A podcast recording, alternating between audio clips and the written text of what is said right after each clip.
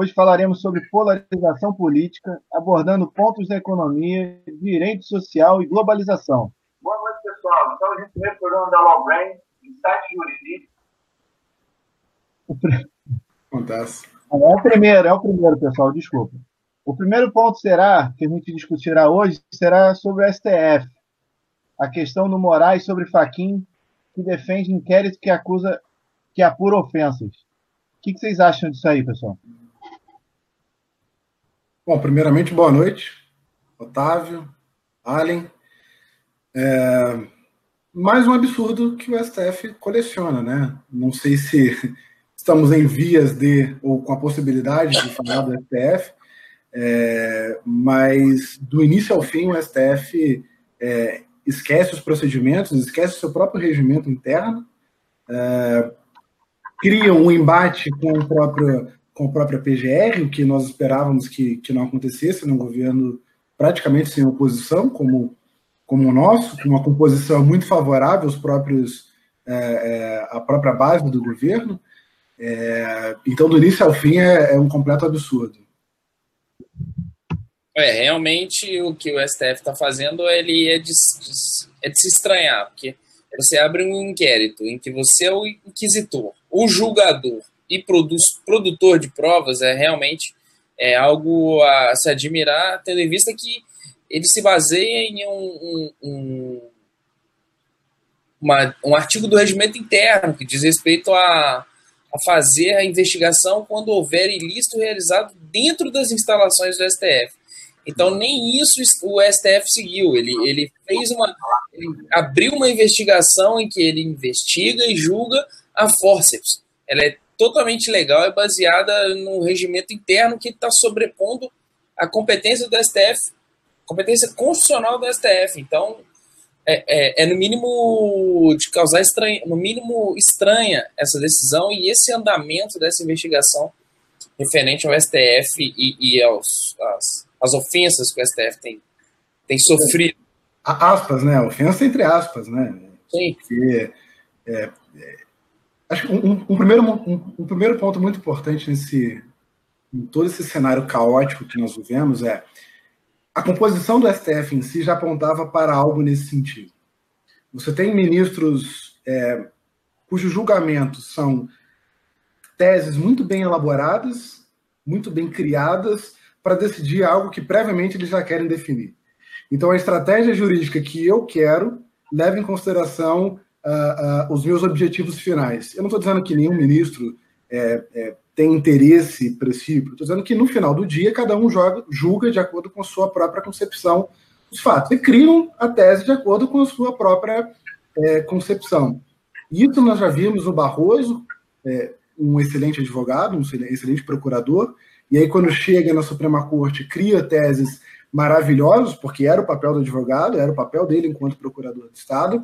Você tem o próprio Gilmar Mendes, em questões das mais diversas, quando ele tratou, acho que quando ele foi presidente da, da Suprema Corte, ele tratou da abstrativização do controle difuso, trazendo elementos lá do direito constitucional alemão para aplicar no direito brasileiro. Uh, e em julgados dele, ele dizia: não, não, mas o artigo 40 da Constituição é, a gente pode interpretar de uma maneira evolutiva.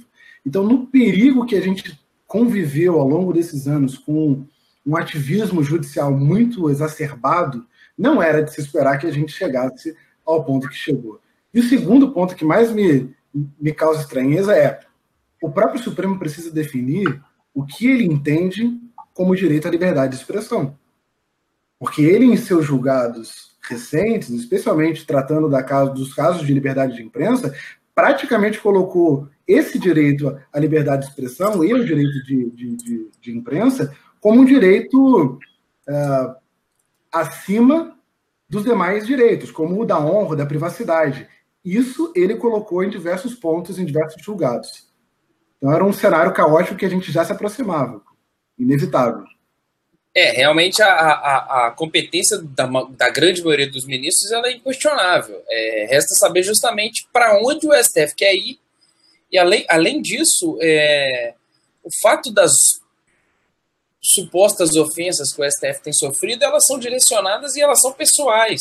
Elas não são relacionadas muitas vezes ao tribunal, elas são muitas vezes relacionadas ao ministro, aos ministros Isso cabe à a, a, a, a, busca pela via jurisdicional, que é o caso, se você se acha incomodado, se acha ofendido, busca a via jurisdicional. O que, é, o que a gente não pode é, entender é o STF querer assumir o protagonismo que constitucionalmente, de certa forma, ele já tem, por ser a última palavra, assumir esse protagonismo e querer participar de demandas e contendas que não sejam necessariamente jurisdicionais. Que aí, a partir do momento que você tem o STF entrando na dinâmica do, do Ministério Público, no, na, na atribuição do Ministério Público, na competência do Poder Legislativo, na competência do Poder Executivo, você vai criando uma ditadura do, do Judiciário. Em que o Judiciário, ele, além de dizer a última palavra, ele diz a palavra em cima das outras. Ele julga, ele sentencia, ele não acolhe, é, é, ele modifica regimentos legislativos e, e, e faz a adição a leis, que a gente vê bastante aqui no Brasil, que é algo bem perigoso. Você cria uma lei, o legislativo cria a lei, a lei ela é incompleta ou ela é, prevê a completude legislativa dela e o, o, o judiciário se acha no direito, muitas vezes, de criar normas jurídicas. E muitas das, muitas das vezes, muitas das vezes não é competência do judiciário criar essa norma em branco. É, é eu acho que esse é o perigo, né? a gente evoluir para uma, a gente ir para um lado que o, o judiciário vai ter a sobreposição em cima dos outros poderes. É. Agora, que isso. Vocês acham é, na questão dos outros ministros opinando sobre a decisão do, do Alexandre? Vocês acham que é, é, uma situação confortável? Vocês acham que isso prejudica o, o julgamento de outras ações? Eu tenho, eu tenho o seguinte pensamento. Para mim, a, a, o que eu, eu acredito que o Alexandre de Moraes ele embarcou nessa muito, às vezes sem saber aonde ele estava colocando o, o, o, saco dele, aonde ele estava botando a viola no saco. Ele não sabia onde ele estava se enfiando. Porque acredito que muito provavelmente nenhum outro ministro do STF se, se aceitaria essa incumbência de, de investigar e de julgar. Eu acho que ele foi colocado ali, não guardado as devidas proporções e perdão pela força da expressão, mas ele foi colocado ali como um boi de piranha. Ele é, foi colocado.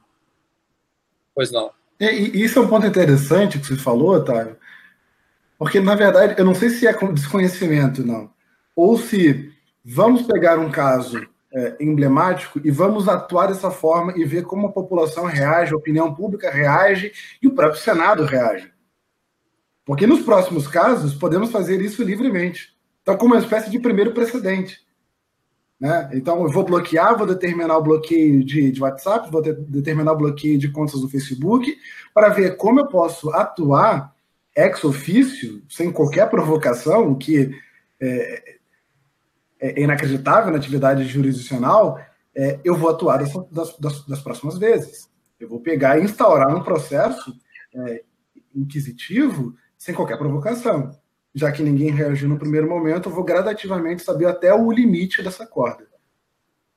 Agora, é, é. mais um ponto aqui interessante também é parar para observar que foi o Toffoli, é, até então muito criticado, porque era advogado do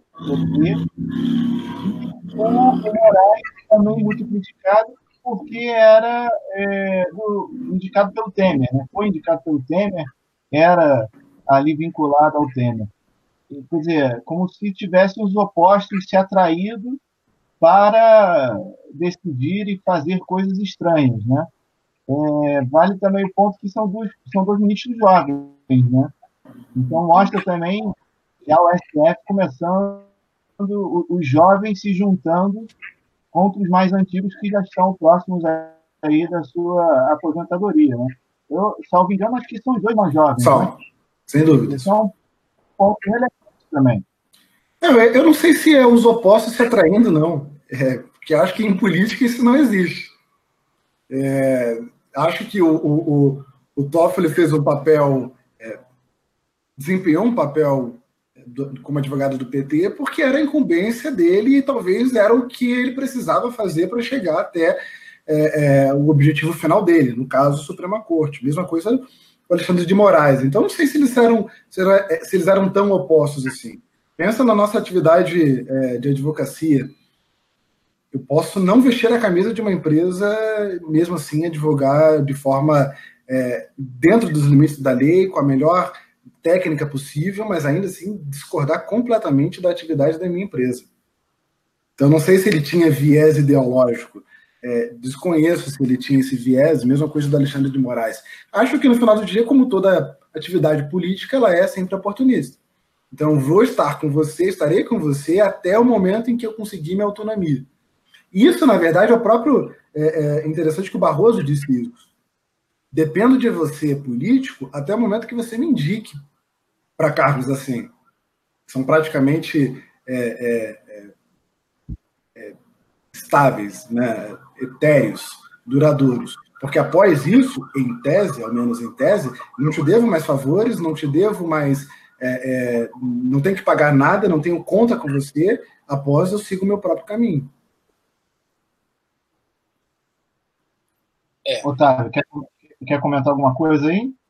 É, eu, acho, eu acho complicado a gente é, aferir a, a possibilidade de existência de viés ideológico do Toffoli e do Alexandre de Moraes. Do Alexandre de Moraes menos até do que do Toffoli, porque o Alexandre de Moraes ele vem por uma ele veio do, do, do, Ministério Público e ele participou de alguns governos do Estado de São Paulo, se não me engano, ao contrário do, do Toffoli, que somente atuou como advogado do PT por mais de 20 anos.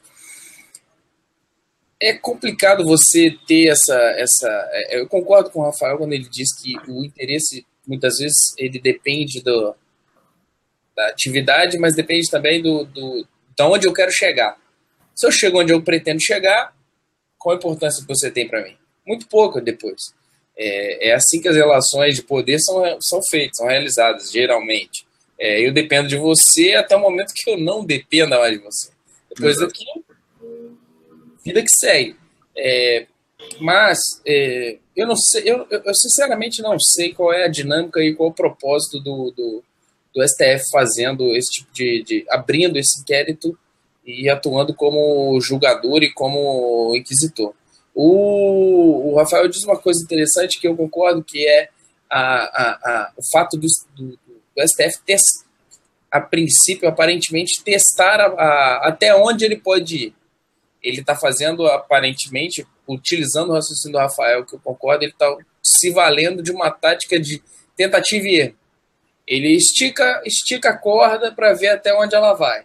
Ela foi até um quilômetro, amanhã ela vai um e meio, depois da manhã vai dois. E isso vai criando um precedente e, e uma dinâmica que é bem perigosa ela é bem perigosa. A gente vê o caso da Venezuela que o, o, o, o Maduro se mantém no governo, no poder, por conta muito do, do da Suprema Corte venezuelana.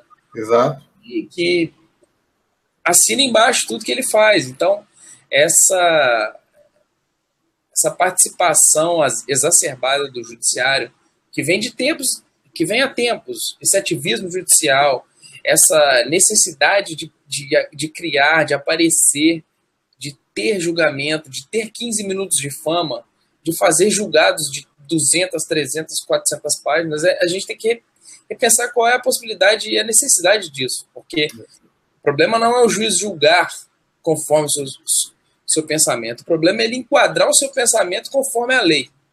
Ele tem que fazer o contrário.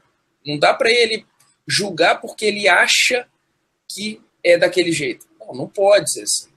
Eles têm princípios que devem nortear o julgamento. O convencimento tem que ser um livre convencimento motivado. Então ele não pode ter essa perspectiva de julgar da forma que ele quiser e bem entender. Ele tem que seguir os preceitos legais e, e nesse caso do STF, notoriamente, notadamente, o STF não seguiu sequer os preceitos constitucionais ou regimentais do STF, que isso também é um problema muito grave no Brasil, que a gente tem a dinâmica de regimento passar por cima da Constituição, né? Sem dúvida. já visto o, o, o, impeachment da Dilma, que o regimento part, existia o julgamento constante da Constituição. Isso é outra coisa que a gente que foi à época presidido pelo presidente do Supremo Tribunal Federal. Então a gente tem que tem que ver qual que é isso aí. É, por, por, falar em impeachment, a, a Procuradoria é, entrou com requerimento para prender o Collor no STF. Ainda está tá para ser julgado. 22 mas, anos. É, a notícia agora da semana agora foi Collor novamente no STF. Bem, vamos lá.